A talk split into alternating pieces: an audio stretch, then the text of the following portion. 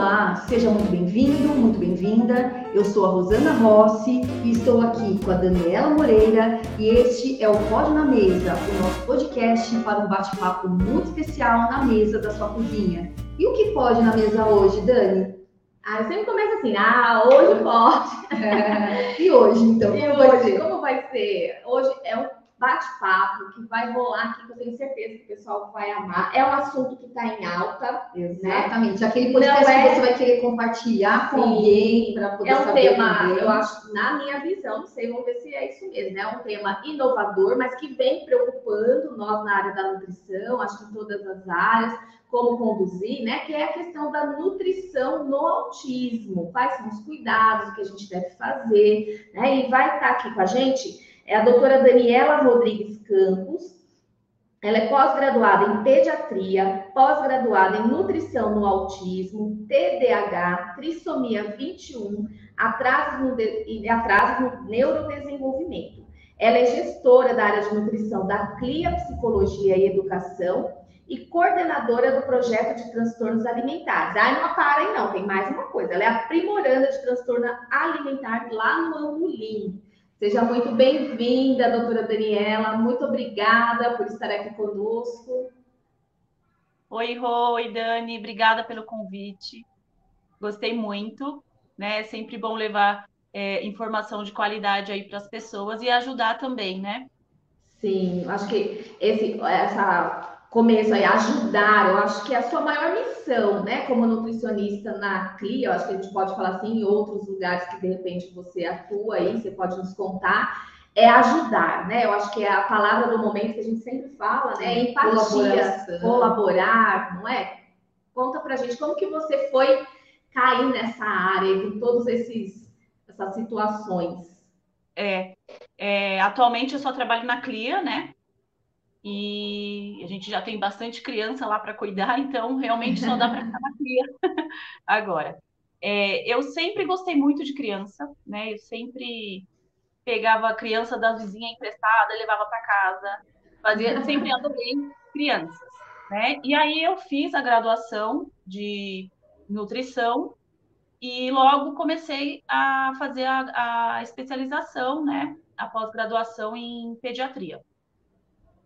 Não vi nada sobre autismo na, na pediatria, mas me interessei, né, pelo, pelos autistas, pelas crianças, como que a nutrição pode ajudar essas crianças. E aí, quando eu comecei a estudar o autismo, eu entrei na CLIA, né? E lá foi um desafio, porque não tinha experiência, né? É, Mas tinha muita vontade.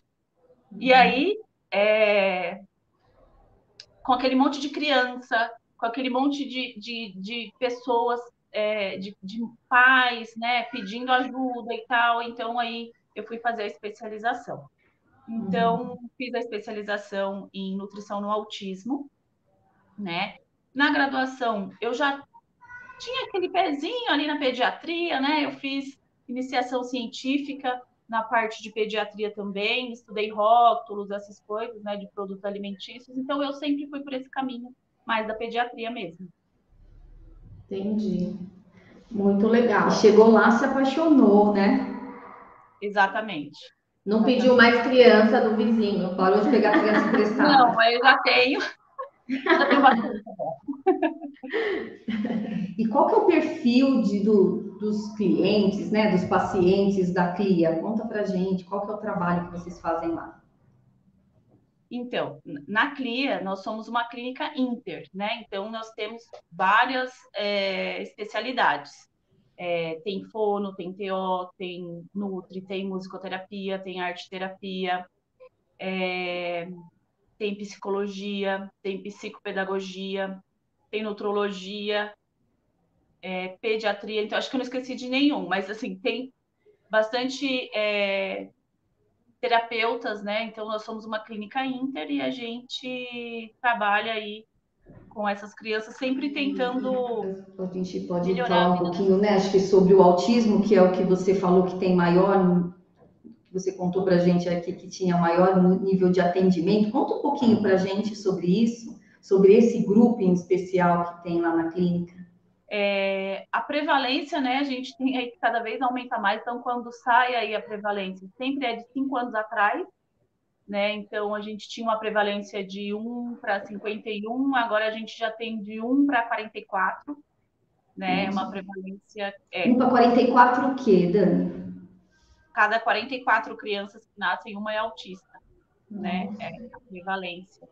E, mas esses dados são de cinco anos atrás, então, hoje, provavelmente já vai estar diferente. Deve ter. É, com certeza reduziu, né? É. Provavelmente. É. Com certeza, né? Que a gente vê tantos casos que parece que. Nossa. É, todo e mundo o... conhece, né? Alguém. Ou sempre que você fala família, assim, ah, né? É, sempre, ah, eu tenho um primo, eu tenho um vizinho, eu tenho um é. sobrinho. Sempre tem alguém que conhece, né? Escola, sempre tem alguém que conhece. É, alguém, alguma criança autista, né? Mas é, eu acho que antigamente o que, que acontecia?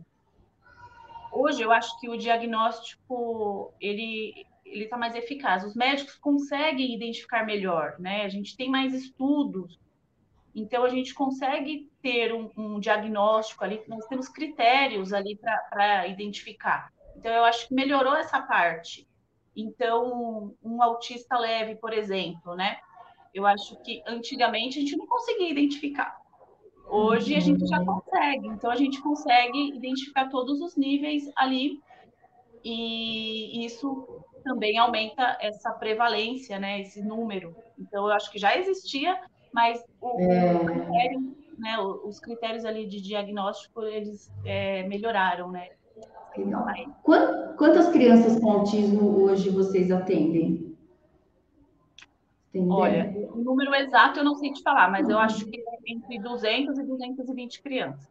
Bastante. E eles têm chegado, você falou do diagnóstico mais é, facilitado, eles têm chegado com idades mais, crianças, mais, mais cedo, mais jovens, né? Crianças menores? Tem, tem. Antigamente eles falavam, ah, antes dos três anos não dá, né, para né, a gente ter o diagnóstico, mas tem, chega assim, crianças menores de três anos, né, elas ficam na intervenção precoce e chegam todas as idades, né, e, e uhum. quanto antes a gente tiver, né, a terapia, tiver intervenção, melhor, né, a gente consegue melhorar a vida da criança. Uhum. Ô Dani, e fala assim, então, para todo mundo que está nos assistindo, como, quais são esses níveis de autismo e como que é feito o diagnóstico? Né, para a gente ter uma, uma noção aí no geral. Tá. É, o diagnóstico é o neuro que faz, né? Nós não fazemos.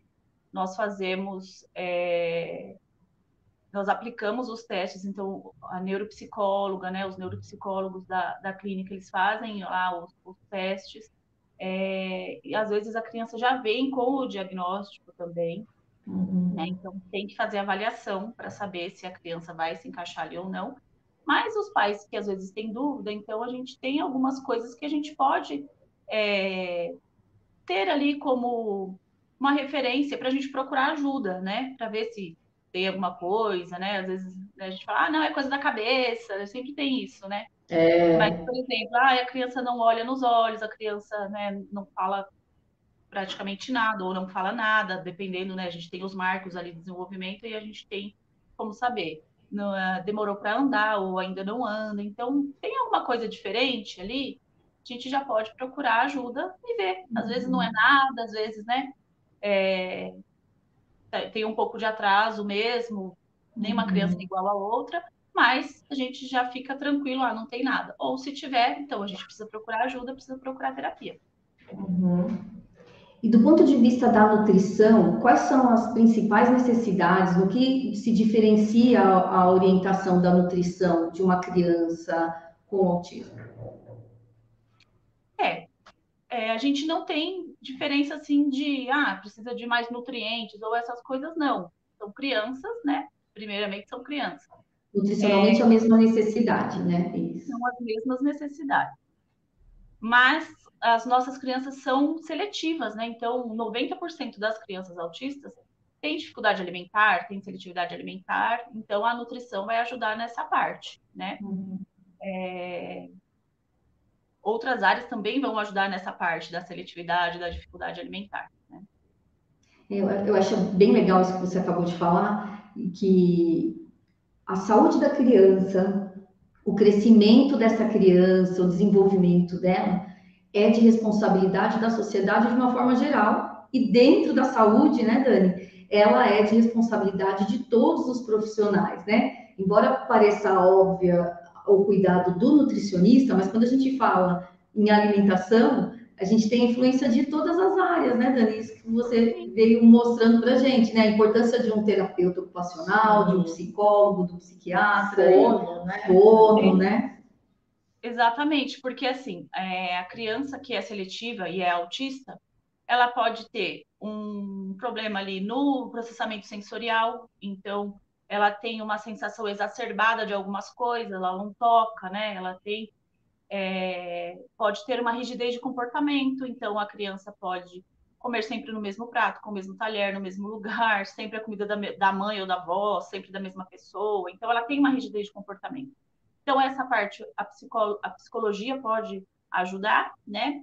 É, tem criança que a gente precisa evoluir texturas, por exemplo, então a criança só come líquido, só come cremoso. Eu peguei esses dias uma criança que só tomava leite, comia um iogurte é, em todas as refeições. Então, eu, como Nutri, eu não posso evoluir essa textura. Eu preciso da fono, né? A fono precisa lá avaliar. Ah, não tem nada, precisa ver se tem uma disfagia como é que tá essa parte da motricidade oral, ela tem força para comer. Então, a fono vai me falar, ó, a gente pode trabalhar outras texturas. Ou ela vai falar, não, primeiro vamos arrumar aí, depois a gente entra com outras coisas, né? Então, primeiro arrumaria a base para a gente evoluir. Então, todas as áreas são importantes, né? Uhum. É, a TO vê essa parte do processamento é, sensorial, vê a parte das AVDs, que, que a criança né, consegue fazer, como que pega um garfo, essas, essas coisas, né? E, e a gente trabalha ali em conjunto mesmo. Uhum, bacana. A evolução, a gente sempre gosta de perguntar isso e a gente sabe que é muito diferente de um paciente para o outro, todos são únicos. Mas a pergunta, um olhar mais distante assim do seu grupo, como que você vê essa evolução da importância da terapia assim porque em muitas áreas a gente vê assim, olha, antes não se estimulava, aceitava-se às vezes uma seletividade como algo já é, estabelecido, mas é, vocês conseguem uma transformação importante, assim, você consegue visualizar, por exemplo, um seletivo que só come a comida da avó, em, tudo separado, em pratos separados, vocês têm essa experiência de conseguir transformar essa situação? Sim, então, é, primeira coisa, a gente tem que ter paciência e persistência. Sem isso, a gente não vai conseguir. Por que, que tem paciência? Porque demora, às vezes demora, é. né? E se a gente não persistir, não tem evolução. Então, Sim. nós trabalhamos com os 32 passos para alimentação. Então, é, tem gente que conhece como escadinha, são degraus que nós vamos subindo. Então, vamos supor, é, o primeiro degrau da, de, desse, cada é o tolerar. Então, primeira coisa, eu tenho que ver é, qual alimento é mais provável dessa criança comer. E aí entra a TO ali, vamos falar, e aí a gente faz essa discussão. Olha, qual textura? Porque a gente tem rigidez também de, de textura, de cor, de tudo, né? De, é. Então, ah, a criança come, sei lá, tomate e cereja, vamos supor. E eu quero, e o meu objetivo, e não come nenhuma fruta. Então, meu objetivo é que ela coma uma fruta. Qual é a fruta mais provável dela comer? Bom, pensando em textura, a gente pode pensar numa uva, por exemplo, né? Muito parecida, né? Essas coisas. É. E aí a gente vai fazendo, a gente escolhe o, melhor alimento ali, ou os melhores, a gente pode trabalhar com mais um, mas a gente precisa também saber se esse repertório tem em casa, né? Se, se esse alimento tem em casa. Então não adianta a gente querer é, colocar esse alimento em casa, ah, olha, ninguém come uva, a gente não, não compra, não vai adiantar. Né? Então a gente precisa da família também ali engajada com a gente. Né? Uhum. Ah, o melhor alimento é o purê. A família não faz purê, ninguém gosta de purê, é. vou, vou trabalhar o purê. Né? Então, é, a gente consegue ver a evolução assim. Nós trabalhamos com esses 32 passos. Então, eu quero que a criança coma uva. Onde ela está dentro desses 32 passos. Ela não consegue nem tolerar.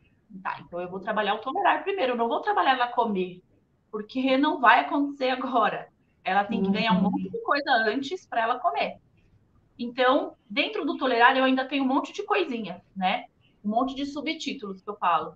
Então, ela, como que ela tolera? Ela tolera esse alimento perto dela? Ela tolera alguém comer esse alimento ao lado dela? Ela tolera esse alimento é, quando ela está sentada à mesa, do outro lado da mesa, perto? Onde é? Onde que ela tolera?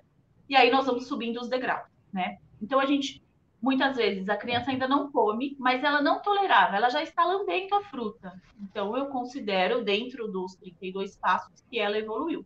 Embora uhum. ainda não coma, mas ela já evoluiu né, de quando ela chegou, nem tolerava, agora ela está lambendo. E aí depois é, o comer. Pode demorar e pode ser rápido. Tem criança que faz todos os passos em uma única sessão. É Nossa. É, é. Então ela faz tudo dentro, né? Ela tolera, ela lambe, ela cheira, ela come, ela faz tudo dentro. E tem criança que a gente fica ali e às vezes fica num platô então, a gente muda ali as estratégias, né? Porque a gente trabalha bastante com a parte lúdica, mantém o objetivo e muda as estratégias, né? Uhum. Então, sempre com essa parte lúdica envolvida. Então, quando a gente vai avaliar a criança, a gente já pergunta, ah, quais é, personagens, brinquedo que gosta. Então, a gente tem várias coisas, né? Se não tem, a gente até compra, porque a gente precisa usar, né? A gente até usa outras crianças também, e aí a gente usa durante a terapia nossas crianças que são é, autistas, né? Então, às vezes, não tem uma parte cognitiva para entrar na brincadeira que a gente propõe. Então, a gente deixa a criança conduzir a brincadeira e a gente vai entrar dentro da brincadeira dela. Hum. E aí as coisas vão acontecendo, né?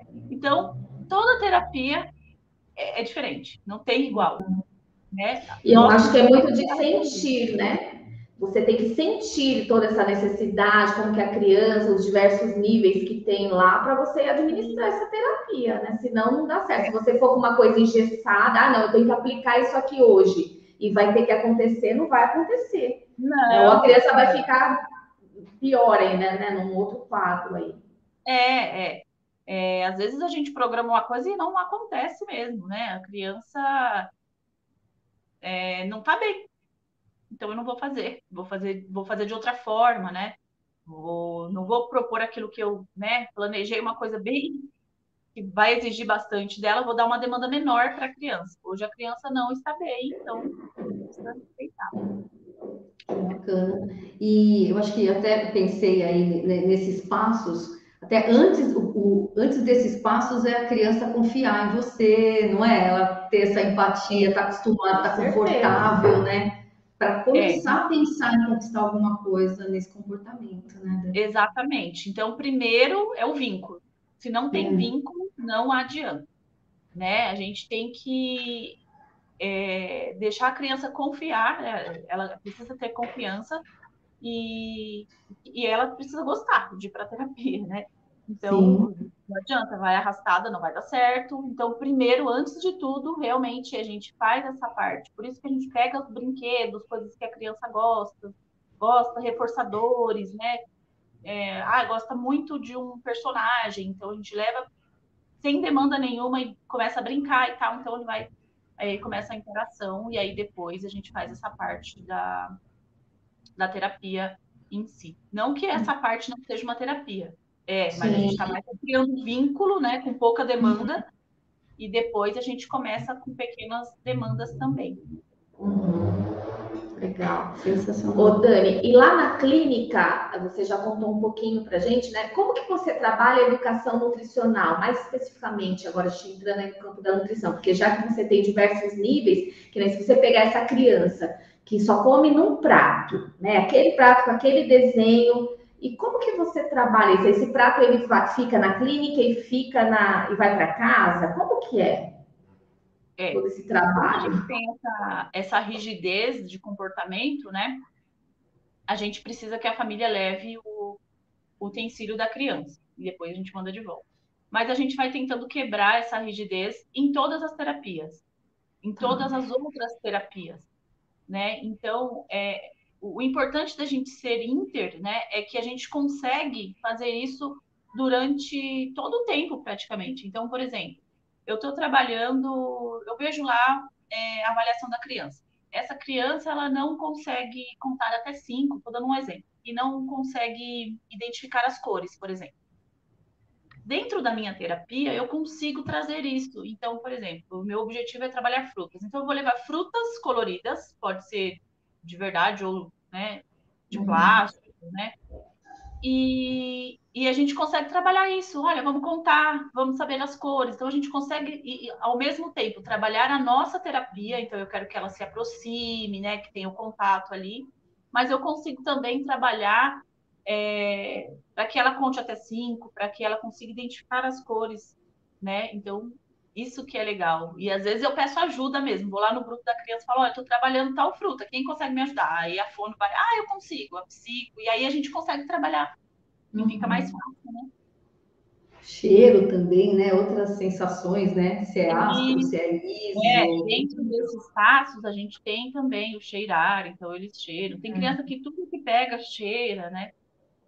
Tem criança, né, que eu vejo, eu trabalho numa escola e a gente tem criança autista lá, né, com autismo. E aí a criança só quer pegar tudo, ela pega com a mão, ela não quer usar talher, né? Então são situações, eu acho que vejo que dentro da escola a gente não está muito preparado para receber essas crianças, né? Que está ali no convívio, a criança não responde aos nossos comandos, ela não atende, ela não quer sentar. E aí as outras crianças, e quando a gente, a gente tem que trabalhar a inclusão, mas é uma situação difícil. Acho que nem os professores estão tão preparados assim para trabalhar com esse tipo de, de informação, não é, Dani? O que, que você é. enxerga? Então, a gente tem um trabalho assim, né? A gente tem uma psicopedagoga que faz treinamento em escolas bem uhum. personalizado. Então a escola vai falar: olha, a gente precisa disso, a gente tem esse, esse, esse tipo de criança e tudo mais. É, e aí ela faz esse trabalho né, de uhum. treinamento. É, chega muita criança é, de escola, né? Às vezes eu faço alguma visita em escola também, mas essa parte de treinamento e tudo mais, eu acho que a, a, falta conhecimento para todo mundo, né? Sim. né? É uma coisa nova o autismo. Como que eu vou fazer? A criança só come assim, o que, que eu faço? É. Eu deixo, eu coloco. Então, mas o que é importante saber? Como que é em casa? Né? Essa criança faz terapia já? Como que é na terapia? A TO está trabalhando isso com as crianças? Porque não adianta também trabalhar só na escola, né? Nós precisamos trabalhar a família, precisamos Sim. trabalhar na terapia, precisamos trabalhar na escola uhum. também. Uhum. Então, que precisa desse conhecimento, como é em casa, tem o hábito, vocês treinam, vamos começar, está na hora. Então, a TO vai falar, né? Porque às uhum. vezes a uhum. criança realmente não consegue, não tem força, não tem coordenação. E é. aí, durante a terapia, a gente vai desenvolvendo isso, né? Uhum. E o bacana da, da, clínica é que a gente tem refeições lá. Então, a gente consegue uhum. trabalhar isso dentro da, do horário das refeições. Então, a TO e a Nutri ficam acompanhando essas refeições e aí elas vão, né, é, falando pro, pro AT, que é o acompanhante terapêutico da criança, né, tem sempre um, um acompanhante terapêutico com cada criança que ficam na, na, clínica, fica lá no núcleo, e aí eles conseguem é, seguir essas instruções e, e aí vai evoluindo, né? E é muito bonitinho ver. Às vezes a gente tira foto, filma e vai vendo essa evolução. E é muito gostoso. Dani, o que é esse acompanhante terapêutico? É um profissional ou é alguém da família? O acompanhante terapêutico é um profissional da clínica mesmo que fica acompanhando a criança. Então, ele faz treinos com a criança, acompanha durante as terapias, levar ao ah, banheiro, é, para almoçar, acompanha o almoço, né? Fica o tempo todo com a criança. As crianças que ficam quatro horas na clínica, elas têm esse acompanhante terapêutico. Uhum. Isso que eu te perguntar, as crianças ficam na clínica o quê? É um período, é um período integral? Qual que é? Né? Se as crianças não vão para a escola, como que funciona? Depende. Todas vão para a escola. É, durante a avaliação, é, o, o, profissional que, que faz a avaliação vai verificar o que, que essa o que, que essa criança precisa, né? A gente discute depois, então todo mundo que avaliou a criança, né? A gente discute o projeto terapêutico e tudo mais, e aí é, nós vamos ver se essa criança precisa ficar quatro horas lá, né? Ou se essa criança precisa só fazer terapias específicas. Então, por exemplo, a nossa, essa criança está né? A única coisa é porque precisa de fono, por exemplo. Então, não tem necessidade dessa criança ficar quatro horas lá. Então, ela uhum. vai, faz a fono e vai embora, uhum. né? Agora, é, essa criança precisa ser bastante estimulada. Então, precisa de TO, precisa de Nutri, precisa de psico, precisa de fono, precisa de um monte de coisa. Uhum. Então, nós vamos... É, essa criança vai ficar quatro horas lá. E aí é, é das 8 ao meio-dia ou das 13 às, às 17, mas nós já temos o noturno também. Não tinha mais vaga nesse período, então a gente tem o noturno. É, então, essas crianças chegam lá, 8 horas, aí vão tomar o café, né? Fazem as terapias, fazem os treinos, e aí, em todo momento que a criança está na clínica, ela está, ela está em terapia, ela está sendo estimulada, né? Até durante as refeições e aí leva para almoçar, né? Tudo dentro do mesmo núcleo. E, e faz esses acompanhamentos. Então, esse é, geralmente é um estagiário, e aí a gente faz esse acompanhamento com essa criança o período todo.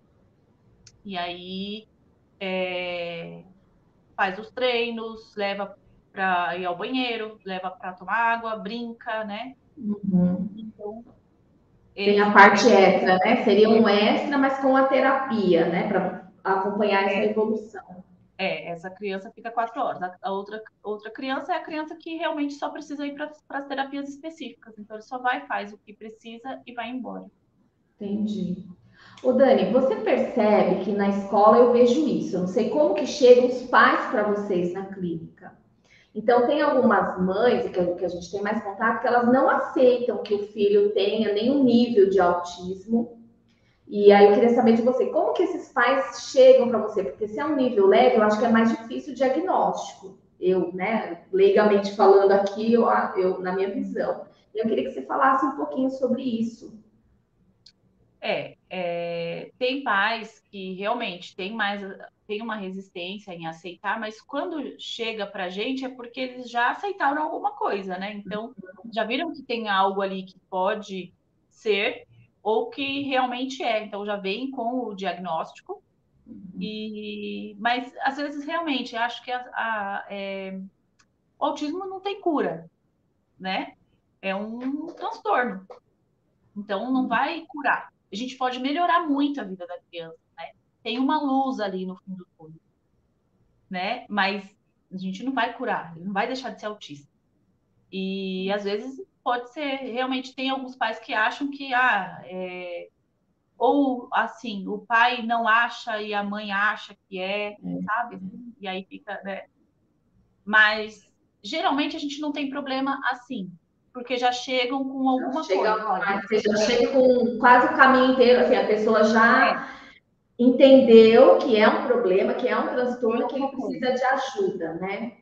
Para a ah, gente não, a gente está lá com a criança e a criança, a mãe não aceita, mesmo a psicopedagoga pedindo para fazer avaliação, a mãe não aceita de forma alguma. É, mas é porque é, a, a demanda vai da escola para a família.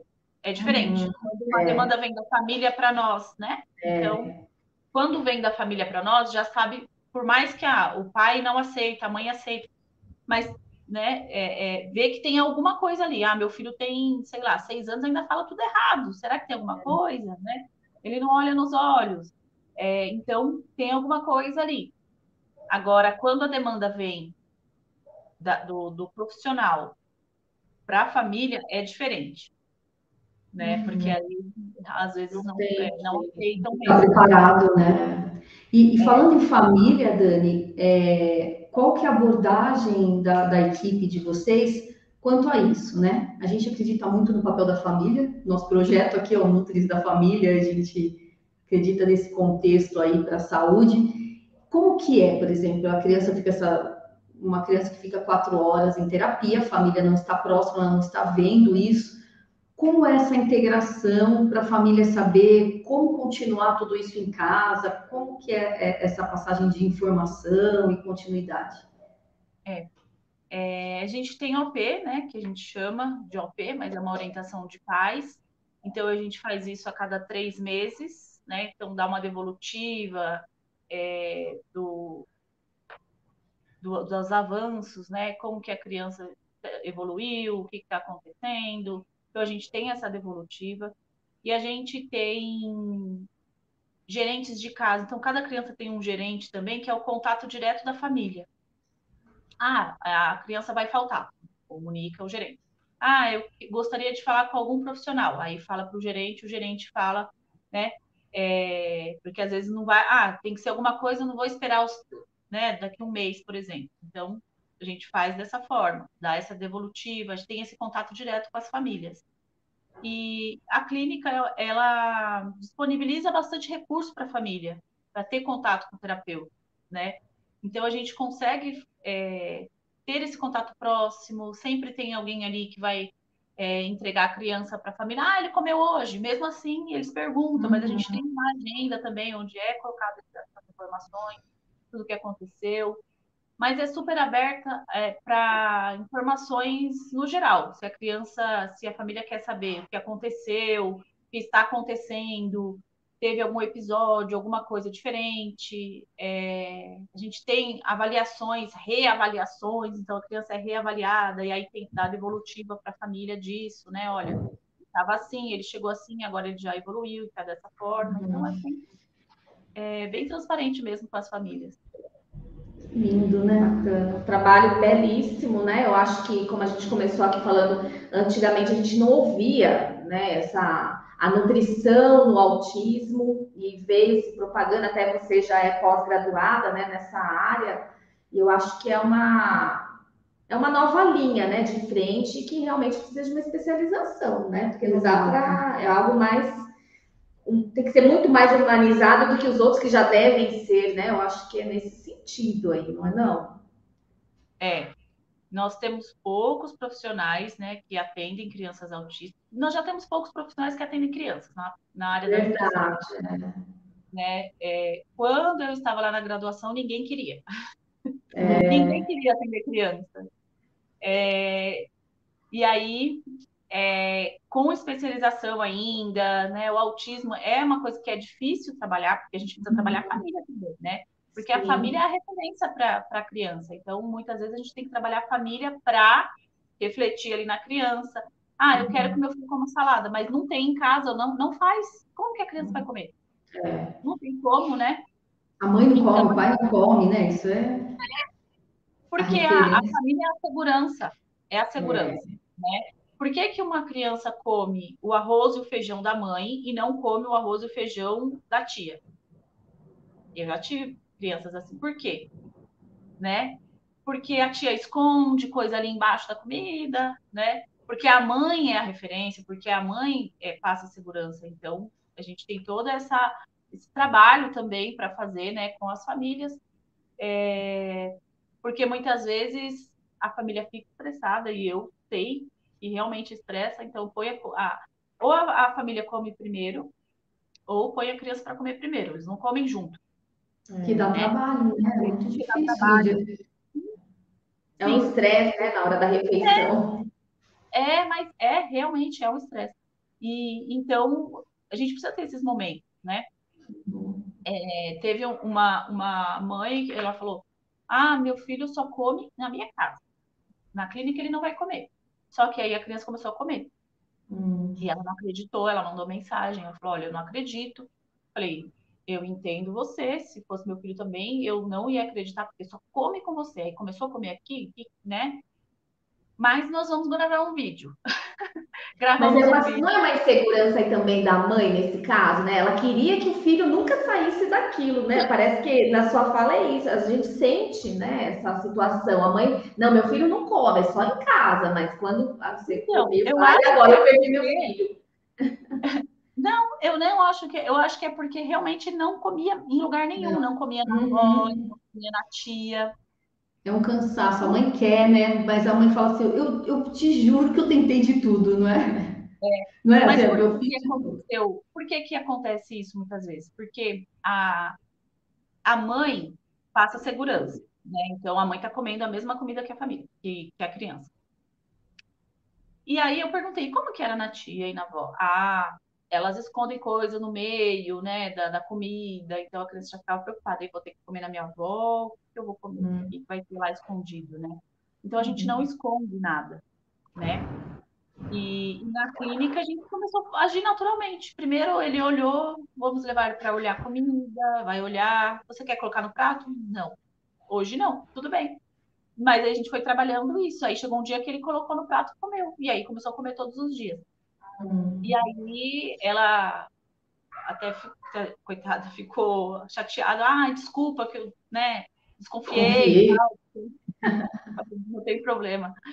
É, isso acontece, né? Porque eu também ia desconfiar. Falei, é, meu filho só come na minha casa, não come em lugar nenhum. Aí começou a comer lá. Como comer, né? Como, né? E aí, mas agora tá tudo bem. Então ela já. E aí agora a gente precisa generalizar. Mas se a gente tem uma família também que não colabora, que fica escondendo coisa, ah, eu coloco amassado embaixo do feijão para ele comer. Não, vamos trabalhar para ele comer, porque quando não tiver amassado ali, ele não vai comer. Não uhum. adianta, é uma coisa paliativa, né? É, não adianta você uhum. amassar e colocar ali. Ah, amassou, ele comeu. Tem, é. tem família que apaga a luz, vai comer no escuro, para a criança não ver. Mas e a longo prazo? Como vai ser? É verdade. Né? Vai ter a mãe para dar na boca dele? Como é. vai ser? Né? Então a gente tem que trabalhar para melhorar a vida da criança, né? No, na evolução dela, né? Na adolescência, na vida adulta, e não só ali naquele momento, né? Uhum. É lógico que dá desespero, né? Eu sei, mas a gente precisa ter paciência. É, para conseguir. O, o, Dani, isso acontece muito, eu escuto a, a, fala de mães que assim, comia quando era pequeno e depois não come mais. É exatamente isso que você acabou de contar. Porque quando era pequeno, comia tudo escondido, tudo mascarado, né? E não aprendeu, na verdade, que estava comendo aquilo, é, né? É, tem um, um, um, marco aí, né? Então, de dois anos até dois anos e meio, mais ou menos, a criança realmente ela começa a escolher as coisas. É, sim. Começa a escolher e tudo bem, né? Então, comia 10 frutos, está comendo 8. Tá bom. Tudo bem, depois eu continuo oferecendo, né? É, mas aí por quê? Porque ela começa a comer o que ela realmente mais gosta, né? Mas a gente tem outras coisas envolvidas. Então, por exemplo, uma criança que teve uma dor de garganta, né? E associou que comer dói. Então, ela vai parar de comer. Uhum. E isso acontece bastante. Aí eles começam a dar outras coisas. Aí começa a dar o danoninho, começa a dar o quê na hora da comida, porque realmente vai descer melhor ali, né? Aquele alimento mais pastoso. E aí isso se torna um hábito porque é, algumas crianças, né, as nossas crianças autistas, geralmente são seletivas e não comem frutas, não comem legumes. Por quê? Porque as frutas é, sempre elas estão diferentes. Então você pega um morango, às vezes ele está mais azedo, às vezes ele está mais doce, mais vermelho, mais alaranjado, uhum. né? Aí você pega um biscoito, sempre igual. Então é, é, a gente tem esse padrão, né, de sempre, é, quando tem a, a, as crianças com a seletividade alimentar, sempre elas preferem mais a segurança do industrializado. Passa mais segurança porque está sempre igual. Porque como eles têm uma rigidez de comportamento, é, eles preferem ter a segurança do alimento sempre igual. Uhum. Então acaba dificultando também para as frutas, né, os legumes que estão alimentos que não são sempre iguais, principalmente fora da safra, então vai ter ali é, um sabor diferente, né? Mais doce, mais azedo. E aí eles é, essa informação é importante, eu desconhecia, né? Não sabia que é por conta disso, né? Dessa padronização que para eles é importante, né? É, é, é, por conta dessa rigidez, né? Por isso que, que a psicologia é tão importante, né? A gente vai quebrando essa rigidez, a gente vai frustrando, uhum. né? essa criança um pouquinho. Então, a criança que só come no mesmo prato, ou só toma no mesmo copo. Então, a gente vai pegar um copo diferente e aí colocou, ele vai. Só toma no copo azul. Ah, hoje não tem o copo azul. Ah, vamos tomar nesse amarelo mesmo. E aí a gente já leva para fazer outra coisa e tenta, né? Uhum. Às vezes não e dá certo. E às vezes é. vai. Mas a gente precisa tentar sempre, né? Com alguma coisa, mostrando aos poucos, entre aspas, né? A gente não vai fazer uma criança chorar, né? Sofrer por conta disso. Mas a gente precisa é, fazer com que ela aceite outras coisas além daquele repertório. E quando a gente faz isso, isso também é, a gente tem é, resultado na parte da, da, nutrição ali, da alimentação da criança. Uhum, que bacana. Muito bacana. Eu até vi, não sei se você chegou a ver, Dani, no, acho que foi no Facebook, que surgiu um tempo atrás, uma mãe falando assim: ah, o, meu, o prato aqui de casa quebrou e meu filho só come nesse, que era aquele antigo, era da minha avó ainda, um branco cheio de. Era um branco, é, um negócio laranja. Isso, com os desenhos laranjas. Exatamente. Aí eu, eu falei, nossa, é outra coisa que eu também não sabia. Eu falei assim, olha só que coisa, né? Que, que é como é importante a gente entender todos os processos para o nutricionista fazer um bom atendimento e para a população em geral entendendo ficar julgando, porque fala, ah, é frescura, e não é frescura. É, não é. É, é um padrão de comportamento. É. é. Ah, até em escola, eu tenho feito bastante relatório para as escolas para pedir a alimentação da criança. Eles mandam para uma secretaria aí, é, depende né, se for do estado ou do município, mas eles mandam para um lugar para pedir essa alimentação. E aí eu já uhum. peguei vários casos, né? Ah, a mãe desesperada, a mãe chora, a mãe fica. Ah, a criança não comeu é. nada. Nada o dia todo. A criança ficou integral na escola, não comeu nada. Uhum. E aí, é, essa falta de informação, que é isso que a gente estava falando, é, a, a, o pessoal da escola fala: ah, não, tem que comer o que tem aqui, é frescura. Mas não é, é a criança não consegue comer. Não consegue. Uhum. E a gente tem que ter o um mínimo né, de, de, empatia, porque assim, Sim. eu peguei um caso, por exemplo, a criança come batata e come arroz. Só que quando o arroz, a batata está junto com a carne, e no caso, nesse caso era carne moída, ele não come. Hum. Por que, que a gente não consegue tirar a batata da carne moída e colocar no prato com arroz? Uhum. Não é simples, né? E aí ele ia comer. Ele não comeu, ele ficou o dia todo. Então a mãe pegou, ele estava com as mãos geladas, ele estava com a boca branca ficou o dia todo sem comer. Porque é, a, a, batata estava junto com a carne moída. E dessa forma ele não come. Uhum. Então, falta essa informação, a gente ter esse cuidado com as, com as crianças, é. né? A gente precisa ter, ter isso nas escolas. Sim, sim. É um é, assunto é, novo. É, não é que ele não quer comer, é. ah, é enjoado, não quer comer. Não, ele não consegue, ele tem uma alteração no processamento sensorial, que é aquela uhum. sensação, é uma sensação exacerbada para ele. Então, por uhum. exemplo, uma criança que tem algo ali no processamento tátil, não consegue pegar em massinha, não consegue pegar em geleca, sabe? E aí, essa criança nunca vai comer uma manga, por exemplo. É. Porque é melequento. Ela tem uma sensação que para nós é como se a gente estivesse comendo uma lesma, por exemplo. Então, uhum. não vai acontecer. Por isso que a gente tem que escolher os melhores alimentos né? Então, para uhum. essa criança, eu não posso escolher alimentos melequentos. Eu tenho que ir mais para o né? E tem criança que só come crocante, então assim vai. E tem criança que não come crocante porque o barulho, né, do, do comer o crocante é muito exacerbado para ela. Então ela não é. consegue também. É personalizar mesmo, né? Tudo como que a criança é, é entrar no mundinho dela e fazer de tudo para que ela tenha essa evolução. Exatamente. É muito personalizado, é muito individualizado. É, é. é muito Ô, Dani, dia 2 né, de abril, a gente comemorou aí o dia, não é comemorar, né? Um dia mundial de conscientização sobre o autismo e é, coincidiu, né, de exatamente nessa semana a gente está falando com você.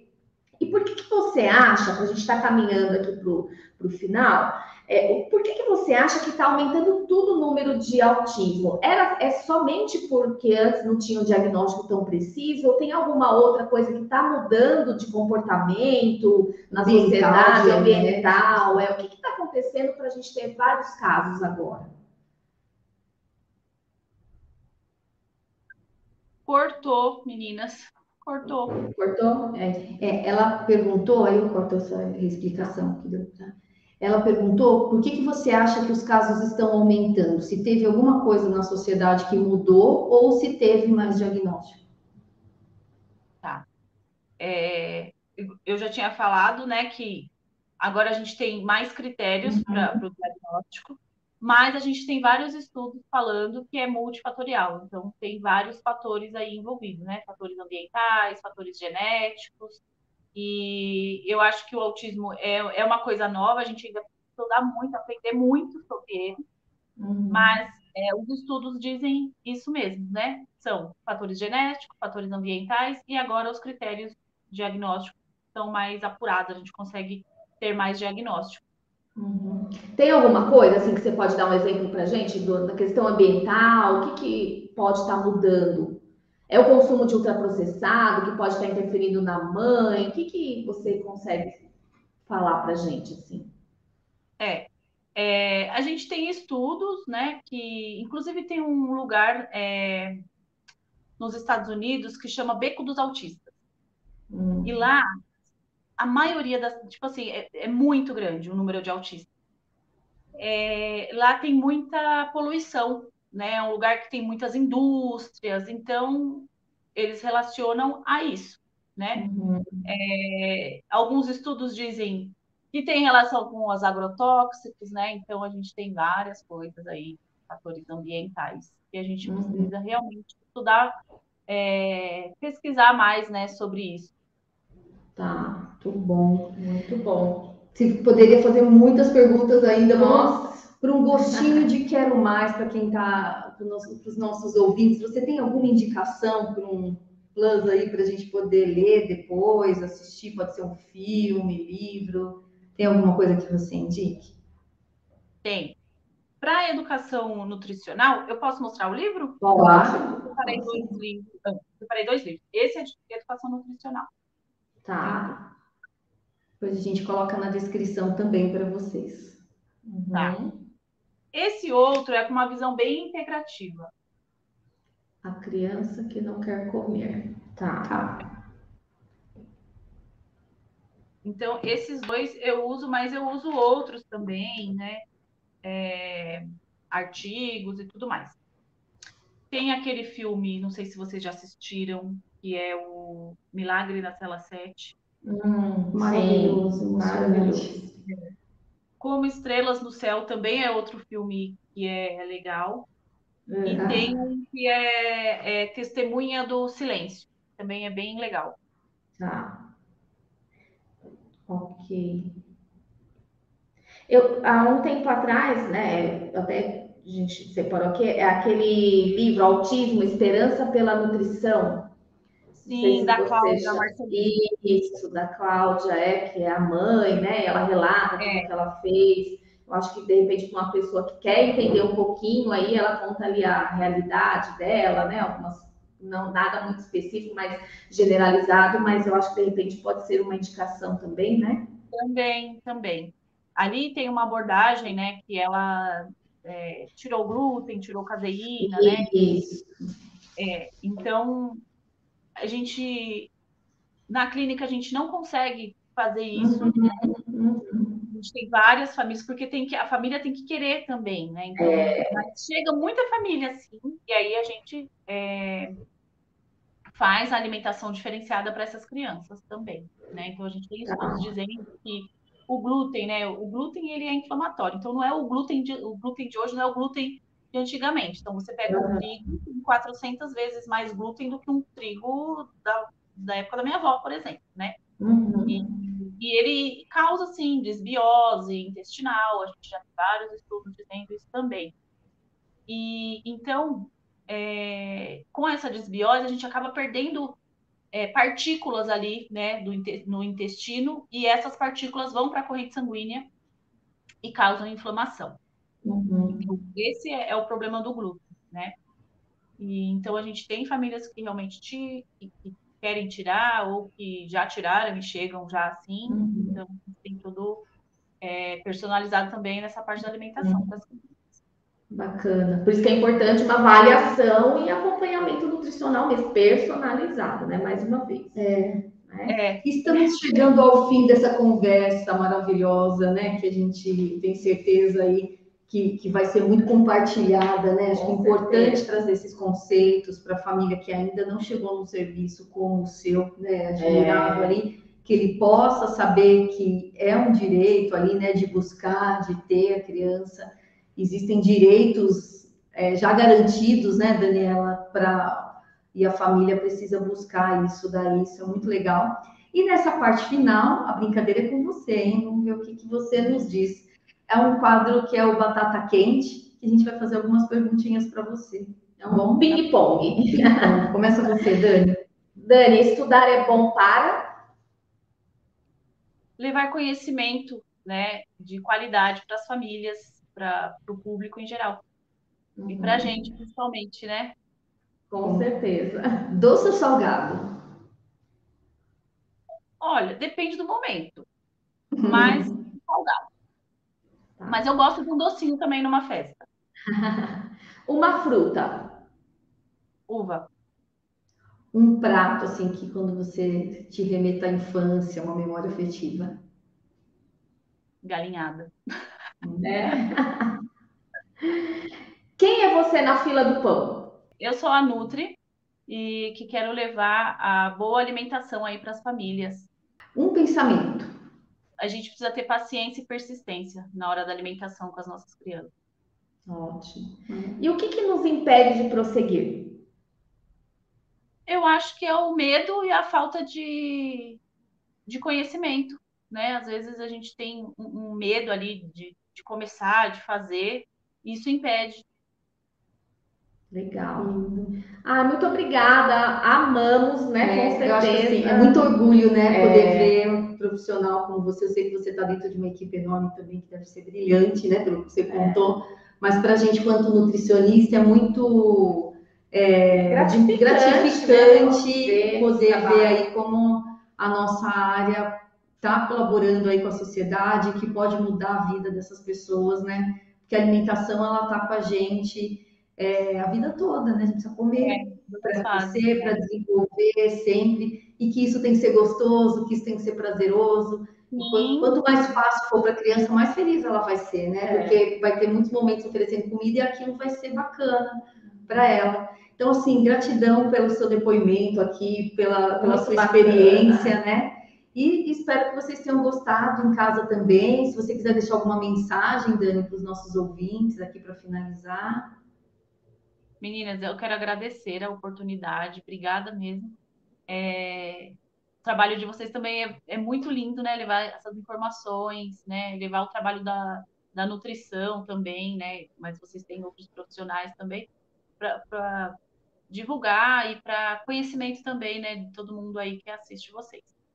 É, eu estou na CLIA Psicologia, então lá que vocês me encontram é, a mensagem para as famílias é: existe uma luz no fim do túnel, né? Para tudo. É, isso aí. Que muito bem.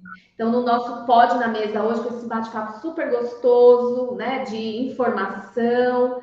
É, a gente espera que vocês tenham gostado, que compartilhe. Quem não está ainda inscrito no nosso Agora, canal, né? Agora é a hora. Então, clica aí no sininho também para receber as notificações. Deixe seu joinha porque gostou desse podcast. E a gente conta com todos na próxima quarta-feira, às 18 horas. Para mais um bate-papo no, no Pode, na, mesa. na Mesa. Até a próxima quarta. Até mais. Tchau, tchau. Tchau, tchau. tchau.